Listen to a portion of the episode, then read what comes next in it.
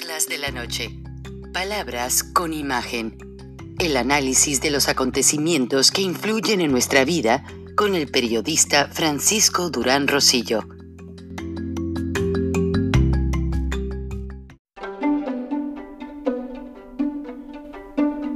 Frank Durán Rosillo eh, te saluda y los saluda a todos ustedes, su amiga María Celeste Raraz, para invitarlos a que se suscriban a mi canal de YouTube María Celeste Raraz, tal como mi nombre, donde les informo todas las semanas eh, sobre entrevistas que tienen un tema que ayuda a mejorarnos como personas y de paso son interesantes. Las pueden encontrar en mi canal de YouTube, así que los espero. Y se suscriben gratis.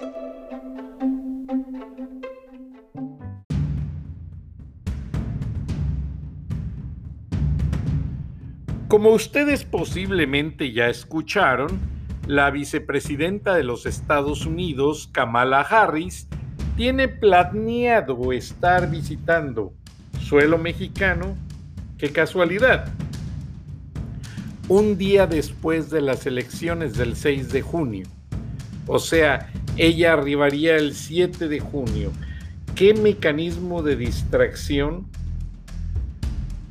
tan pues incoherente, porque en todo caso se vería un poco discordante si es que el gobierno de Andrés Manuel López Obrador comete fraude electoral y llega la vicepresidenta de Estados Unidos y apoya a los ganadores o eh, por diplomacia, por respeto a la independencia de los países, no creo que vaya a emitir un juicio sano.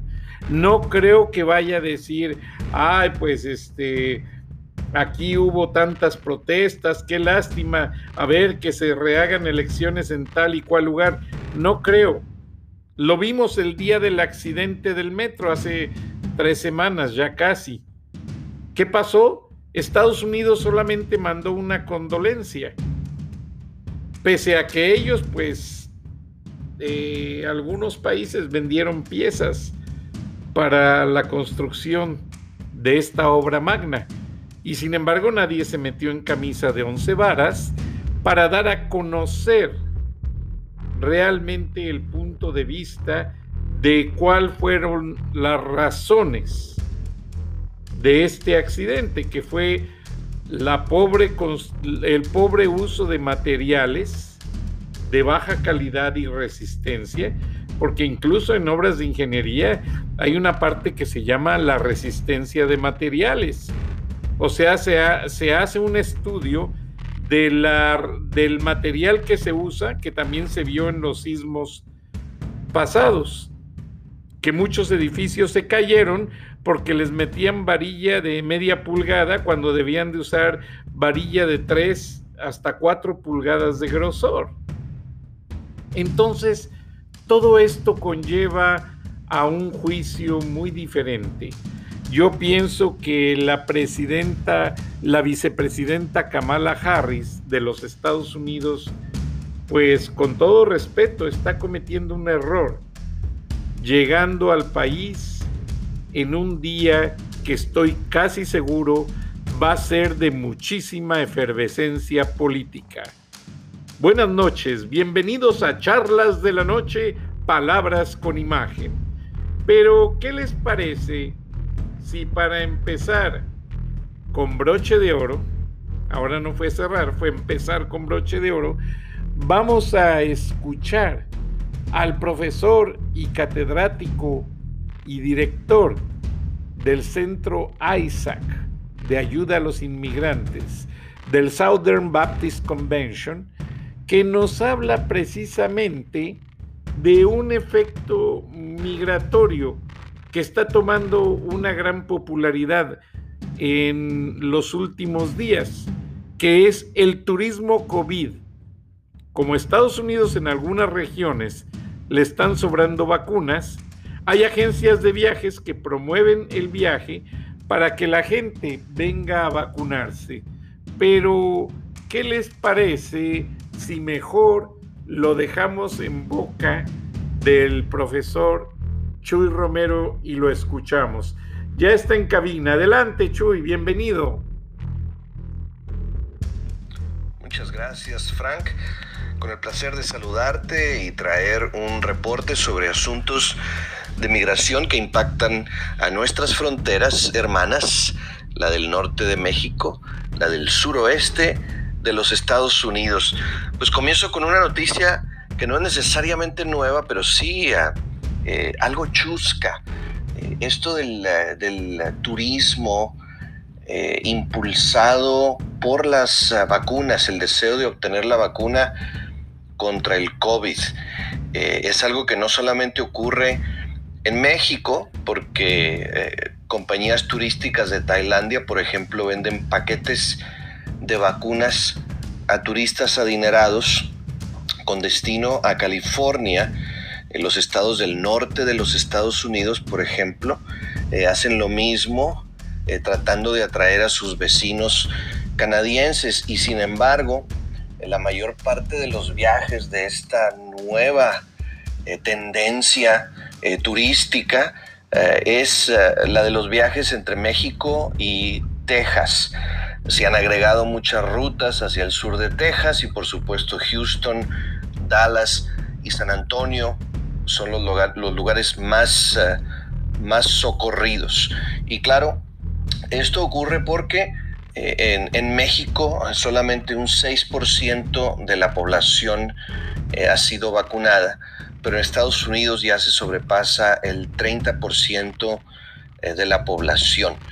Como en México parece ser esto una cosa de sálvese quien pueda y cada quien rásquese con sus uñas, eh, pues eh, la gente que puede viene y de una manera muy, eh, muy chusca, pues se reactiva el comercio en una frontera que ha estado mayormente cerrada, cerrada por completo a viajes terrestres, pero no a los viajes por, por avión.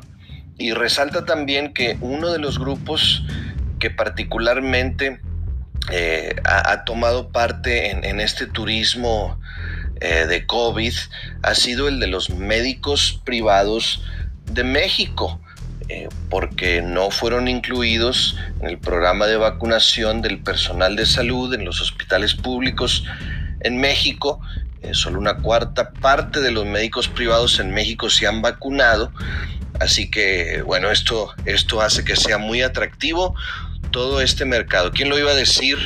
Este COVID-19 ha provocado toda una tendencia eh, turística que impacta, por supuesto, a la frontera, eh, la derrama de, todo este dinero, pues ha en algo reactivado las economías de los lugares en el valle del Río Grande eh, de Texas, en particular ciudades como McAllen, que necesitan mucho de los ingresos que vienen de la gente adinerada de México. Y nuestra segunda y última noticia de esta semana eh, tiene que ver con los números eh, de eh, inmigrantes indocumentados que han sido detenidos en la frontera sur-oeste de los Estados Unidos. los números de abril indican ah, una disminución en el número de niños eh, que vienen solos, que no vienen acompañados. aparentemente eh, el número eh, ha bajado en un 12%. Sin embargo, para el mes de abril, la, Agencia de, Protección y Aduanas arrestó a 178.622 migrantes en la frontera, lo cual representa un aumento de 3% en comparación con el mes anterior, eh, con el mes eh, de marzo. Y para poner números a los ah, niños que, vienen solos, niños no acompañados de Guatemala, Honduras y El Salvador, eh, en el mes de abril vinieron y se detuvo a 13.962 de ellos en comparación con los 15.918 del mes de marzo. Es decir, hay una, hay una reducción en el número de, niños. El Departamento de Salud y Servicios Humanos de los Estados Unidos, como ya lo hemos venido reportando, tiene a estos niños en albergues y eh, queremos eh, subrayar esto eh, una vez más porque todos estos niños y, el número total de, ellos vaya sobrepasa los 20 mil en, todo el país distribuidos en diferentes albergues a lo largo y ancho sobre todo de,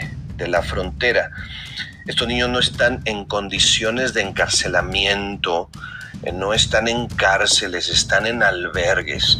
No hay guardias armados rondando alrededor de, ellos como si estuvieran en una prisión.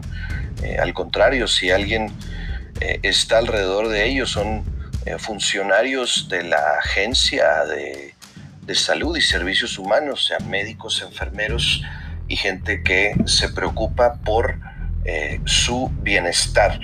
Eh, como ya lo hemos dicho aquí, uno de los eh, albergues está en, la ciudad de San Antonio, en el Coliseo de, de Freeman, cuyos números han descendido ya a menos de la mitad. había casi 2.000 niños hace más de un mes, ese número ha descendido a 1068, estamos hablando, hablando nada más de, niños varones. Eh, eh, y, por supuesto, eh, en el Coliseo se va a cerrar todas las operaciones que, que están ocurriendo ahí, van a cerrar hacia fines de mayo y los niños que no puedan ser reunidos con su familia familiares suyos en los Estados Unidos van a ser trasladados a otros albergues y se espera que el trabajo de su reunificación eh, continúe a lo largo del verano y eh, del otoño. Lo que hace a todo esto un eh, gran desafío, lo que lo, vuelve un gran desafío, es que una vez que los niños están bajo la custodia del gobierno de otro país, que no es el suyo, en este caso el gobierno de los Estados Unidos, pues ya no resulta tan fácil simplemente soltarlos a quien sea.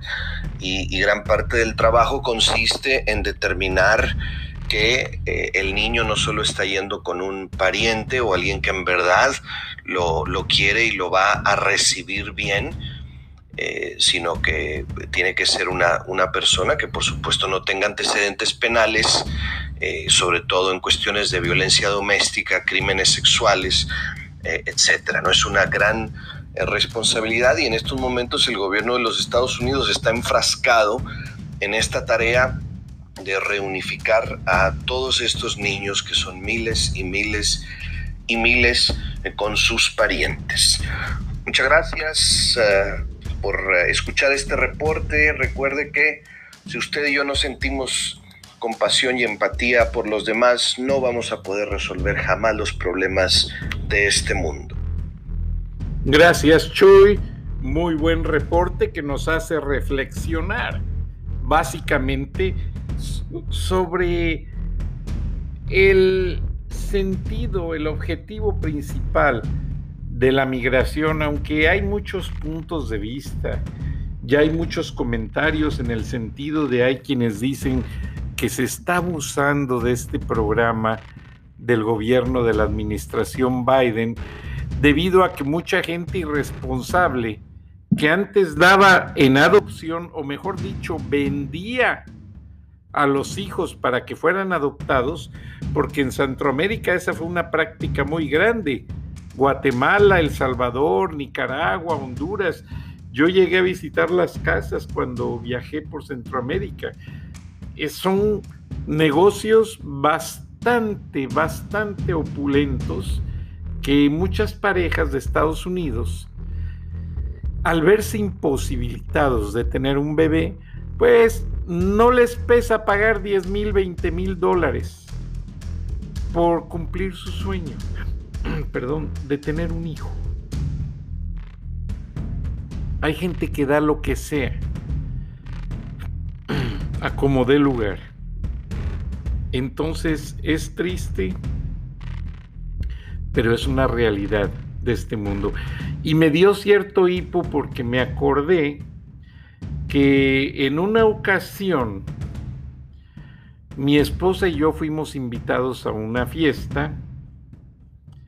Eh, Iván y Gloria Mino, Iván de Ecuador, y él y este Juan Manuel Burbano, su yerno, trajeron flor importada de Ecuador en avión y la vendían exitosamente en Atlanta. Entonces me invitaron a una fiesta con mi esposa y mi niño. Mi niño estaba muy chiquito todavía. Iván se dedicaba a varios negocios, la importación de flores, pero también trabajaba para un dueño de varias agencias de vehículos. Resulta que en la fiesta, pues la convivencia, comer, platicar y todo, se le acerca a mi esposa una señora muy guapa, ojos azules, bastante elegante, eh, pues aparte de bien vestida y bien combinada, sus alhajas llamaban mucho la atención. Y resulta que era la esposa del dueño de 10 agencias de vehículos en Atlanta, para las cuales trabajaba Iván, mi amigo. La señora le pidió permiso a mi esposa de cargar al niño, como que hubo una empatía entre el niño y la señora, empezaron a jugar, la señora se pasó fascinada, fácil dos horas jugando con mi hijo, nuestro hijo.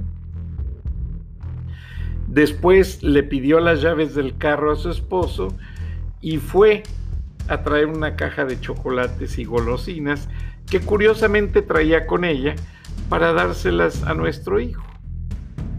Después salió unos momentos a la alberca a hablar con, con el esposo y ya para terminarse la fiesta, el esposo me llama a la alberca afuera y me dice, Francisco, no tienes una idea de lo feliz que han hecho a mi esposa esta noche. Y le digo, ah, pues qué bueno, me dice, mira, la verdad que tenemos un problema para tener hijos. Y yo y mi esposa daríamos lo que fuera por poder tener un hijo como el tuyo. Ay, Dios mío, ¿qué me quiere decir con esto? me dice, mira Francisco, te hago gerente de una de mis agencias de, carros, ganando casi 100 mil dólares al año, beneficios y todo. Y te ayudo en todo lo que tú necesites si nos das a tu hijo en adopción. Le digo, Dios mío, Señor, con todo respeto, usted se ve una fina persona se lo agradezco, pero eso es imposible. Y me explica su desesperación y la de la esposa. Yo los entendí. Ya después entramos al lugar donde estaba llevando a efecto la fiesta, mi esposa con la esposa de él, y ya le digo en, en murmuros en español a mi esposa, sabes que ya nos tenemos que ir. Bueno, mi esposa ya cuando había esa decisión nunca se oponía. Y resulta que ya despidiéndonos y todo, pues la señora se suelta en llanto, la señora alemana americana. Y este y el esposo me da su tarjeta y me dice, "Piénsalo porque estamos dispuestos a todo." Ay, pues muchas gracias. Ya mi esposa en cierta manera pues media sacada de onda, pues imagínense. Y resulta que ya yéndonos al jardín donde están los vehículos, me dice mi esposa, ¿qué pasó? Y le dije, súbete al carro y te platico. Y le, le hice una ceñita, vamos a esperarte que, a que el niño se duerma. Ya andaba cansadito porque yo no quería que oyera esto. Y ya le platiqué a mi esposa y me dice, ay Dios mío, dice, mira, no me ofendo, porque veo que mi hijo es precioso y sí, mis respetos, nuestro hijo en su forma de ser y físicamente una persona excepcional. Y pues resulta que ya mi esposa, pues muy triste, este, por la otra señora, trató de empatizar con ella. Este, pues el señor, imagínense cómo se ha de haber sentido. Y obviamente, pero es que en Estados Unidos, este ejemplo se los menciono para explicarles que hay una gran cantidad de personas en una muy buena situación económica esperando poder adoptar un niño. Y como ustedes vieron en el reporte del doctor Jesús Romero, pues sí, en San Antonio bajó a la mitad la cantidad de niños que estaban en el Coliseo, porque obviamente no se los dan a cualquier persona, pero sí hay mucha gente con los recursos para pagar abogados, expeditar los trámites de adopción y llevarse a los niños a su casa. Y eso es lo que está pasando. Esta inmigración está alimentando gran cantidad de peticiones que había pendientes de muchas familias norteamericanas que ya no pudieron ir a Centroamérica a adoptar niños. Entonces, eso es en general, pues, la parte más eh, que más tienta el corazón, más conmovedora de estas historias. Y olvídese, detrás de cada, lo digo yo en mi libro American Underground, en manos de quien estamos los mexicanos, detrás de cada inmigrante hay una historia, una gran historia, una gran tristeza, muchísimos aspectos que nadie nos hemos imaginado que ellos han sufrido. Observaba yo a dos guatemaltecos que acaban de llegar hace dos días, hermanos de, una ejecutiva de recursos humanos de una empresa, y ella por ayudar a su familia se los trajo. Y pese a que se cambiaron el color del cubrebocas, pues inmediatamente se da uno cuenta en los rasgos de la cara que son hermanos. Y ya le pregunto a uno de ellos, ¿tú eres hermano de la señora tal? Y me dice, sí. Y ya el otro muchacho pues también me, me dio a entender que sí. Y me dicen, acabamos de llegar.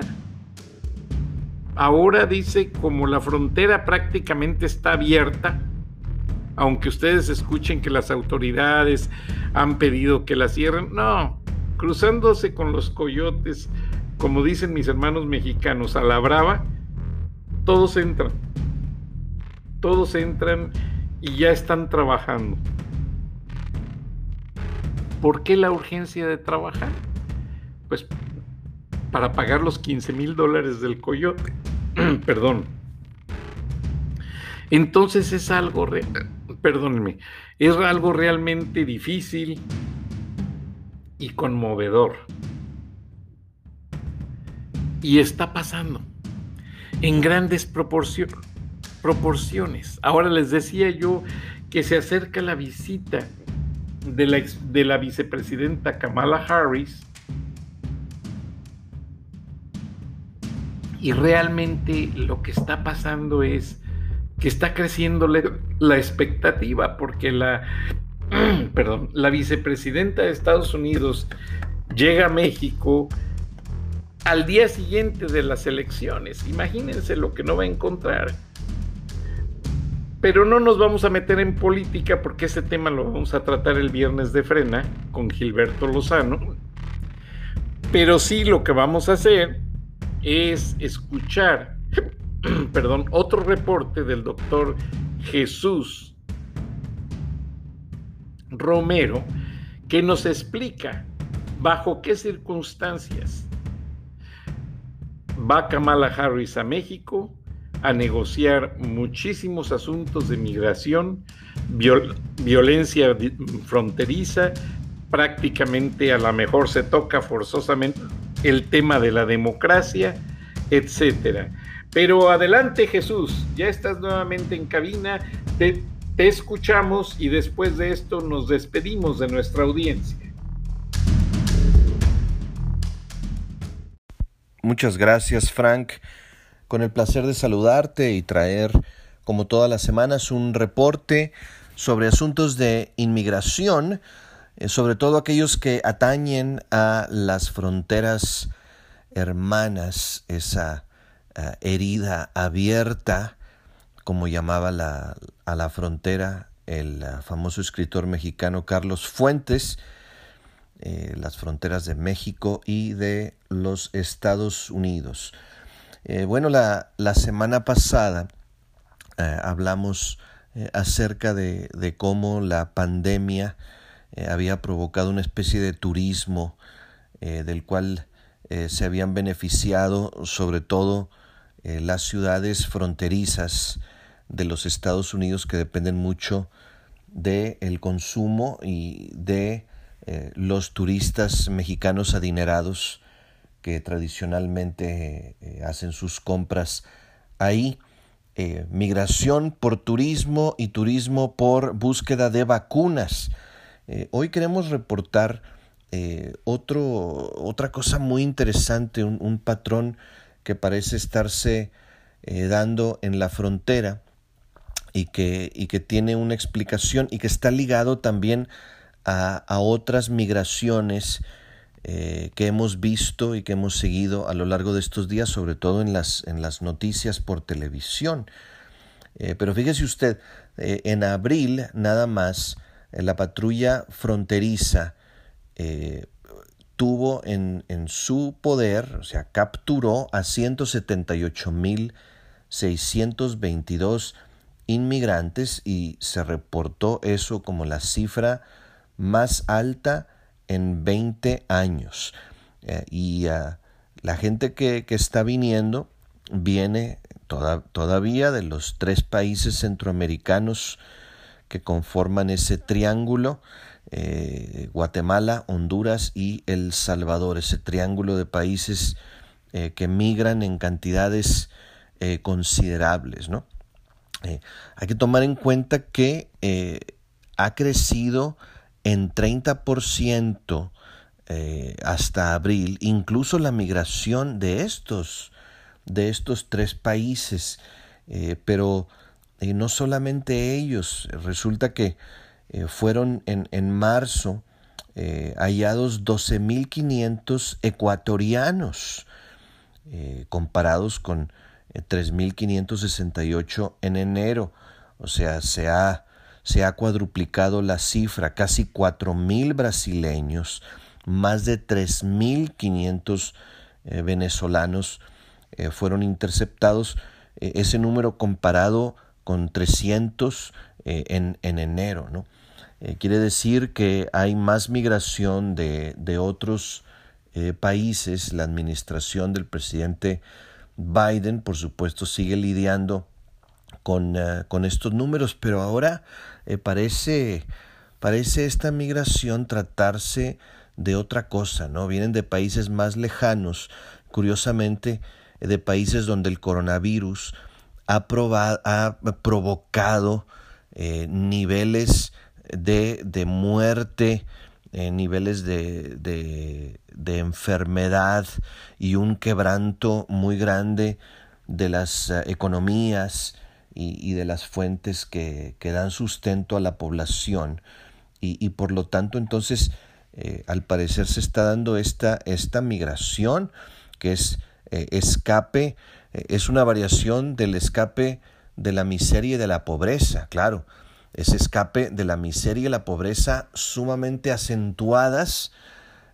que han sido el resultado, la consecuencia de la pandemia del coronavirus. Y fíjese usted, esto no es algo que atañe a la migración a la frontera norte de México, suroeste de los Estados Unidos, porque hemos visto las imágenes de los migrantes que han estado llegando a Italia, eh, los que han estado llegando a España. Más de 13 mil eh, migrantes han llegado a, a, Italia desde el África. Es el triple que eh, en el mismo periodo del año pasado. Eh, del lado marroquí eh, se plantaron ahí, llegaron como pudieron a Ceuta y a Melilla, eh, que son los dos bastiones, digamos, coloniales de España en el norte del, del África ah, y llegaron ahí muriéndose. Y lo curioso fue que fueron tratados ahí por los soldados, fueron auxiliados y fueron regresados a la puerta por la cual ah, entraron. La mayoría de estos migrantes en Europa ah, ha sido regresada a sus países. Y se reporta también que incluso ah, vienen corrientes migratorias de la India y de otros lugares del, Asia que todavía son más, más sorprendentes porque comienzan en, en Mumbai, en lugares como Mumbai, donde se abordan vuelos que cruzan por los Emiratos Árabes Unidos, llegan hasta, hasta Rusia, después a París, a Madrid, de ahí vuelos hasta la Ciudad de México, de donde eh, vienen autobuses eh, hasta llegar a la frontera eh, de los Estados Unidos. Y, claro, llegan estos migrantes aprovechándose de la, la, bondad de la presente administración que tiene, por lo visto, una tendencia más humana y no, no lidia de una manera draconiana y no, no lidia de una manera inhumana con la gente que está llegando en estos momentos, a pesar de que el mensaje que se envía y se continúa eh, enviando a todo lo largo y ancho del mundo es que no es el momento eh, propicio para venir eh, a los Estados Unidos.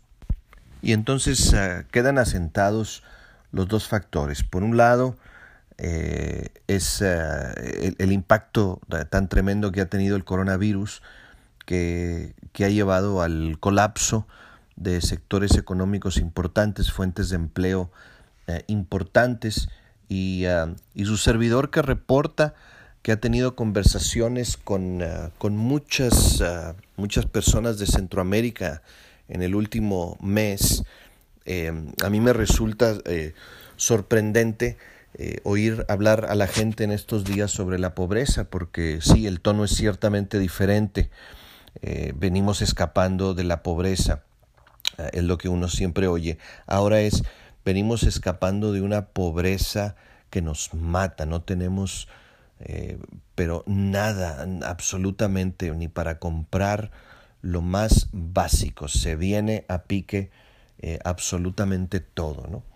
Así que por un lado está ese factor y por otro lado la, política más acogedora migratoria de la administración Biden está impulsando esa nueva oleada. Si no nos equivocamos en esta tendencia y continúa, eh, vamos a ver una escalada no solo de inmigrantes eh, de Centroamérica, sino también de países de Sudamérica, especialmente de Brasil, de Ecuador, eh, de Venezuela y también de países del Asia. Y no estaremos solos porque habrá otros, ah, otros países como Italia y España que están enfrentando exactamente la misma situación.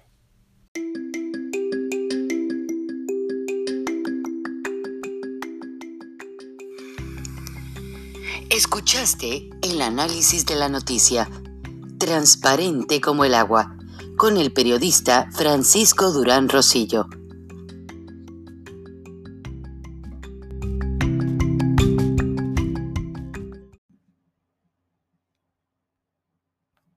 Es más importante que la salud de tu familia y hoy todos buscamos un sistema inmunológico fuerte y una mejor nutrición. Es por eso que los huevos Egglands Best te brindan más a ti y a tu familia. En comparación con los huevos ordinarios, Egglands Best te ofrece 6 veces más vitamina D y 10 veces más vitamina E, además de muchos otros nutrientes importantes, junto con ese sabor delicioso y fresco de la granja que a ti y a tu familia les encanta. Todos queremos lo mejor para nuestras familias. Entonces, ¿por qué no los mejores huevos? Solo Egglands Best. Mejor sabor, mejor nutrición, mejores huevos.